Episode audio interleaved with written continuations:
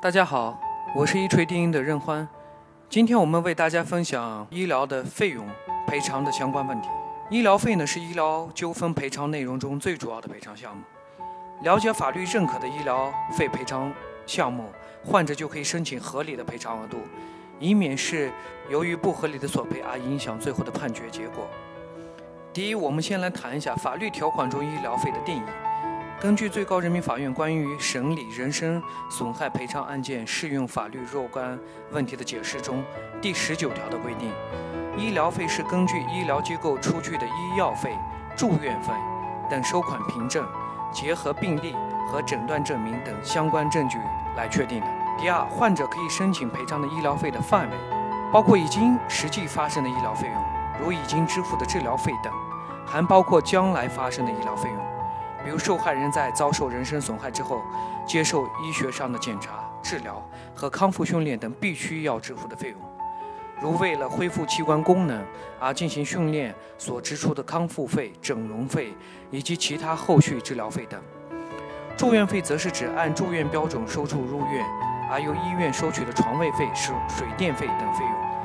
受害人可以住任何病房，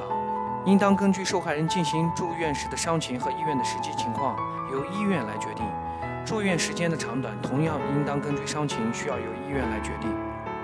第三，申请医疗费赔偿的注意事项。第一点，在本条规定中，关于医疗费的数额确定是根据医疗机构出具的医药费、住院费等收款凭证，结合病历、诊断证明等相关证据确定。所以，患者呢一定要保留好所有的医疗相关花费的票据。否则很难得到法院的支持。第二点，本条在第二款中也明确规定了医疗费计算的截止时间，